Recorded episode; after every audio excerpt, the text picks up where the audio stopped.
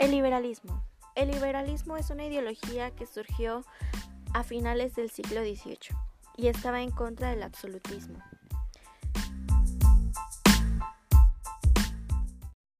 Los economistas del siglo de las luces opinaban que se debía promover el libre comercio para fomentar el desarrollo económico, siendo productivos económicamente sin necesidad de tantos reglamentos y sin la intervención del Estado.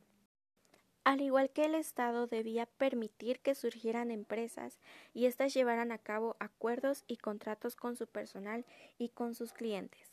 De esta manera el mercado era regulado solo por sus individuos. En conclusión, el gobierno debía tener la mínima conexión con el mercado, dejando en manos de empresas y personas la búsqueda del equilibrio entre producción y consumo y por ende la economía. ¿Cómo se generaba riqueza en el siglo XVIII? La economía estaba a base de la agricultura, la minería y la manufactura. La prosperidad y el poder se calculaba de acuerdo al mayor capital ingresado y este a la vez eran los metales preciosos. Mientras más metales preciosos tenías, más rico eras. Un Estado liberal, de acuerdo a autores del siglo XVIII, es aquel que protege las garantías individuales de sus individuos no interviene más que para protegerlos. Este mismo les da a la sociedad o les brinda la oportunidad de que sean quienes son, que se expresen como quieran, siempre y cuando respeten las leyes y obviamente no violen los derechos de las demás personas.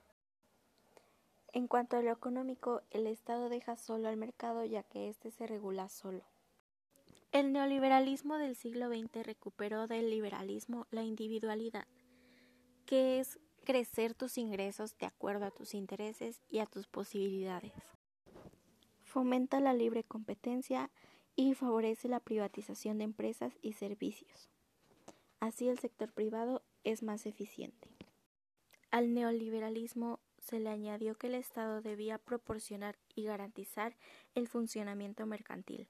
También debía dar educación, salud y servicios básicos como es la electricidad y el agua.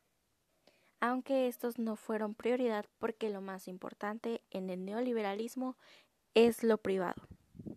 Para el neoliberalismo de igual forma es muy importante que las empresas se sepan sostener y expandir en el mercado, no solo a nivel Estado, sino internacionalmente.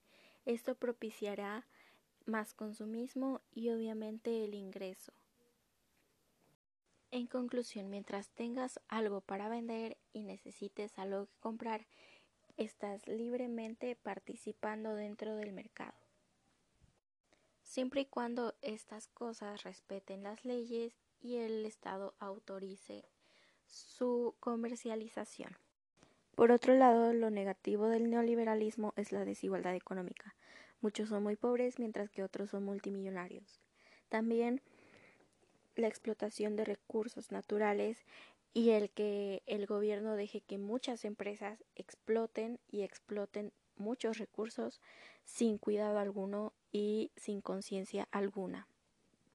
Y todo esto por el hecho de que somos una gran sociedad consumista.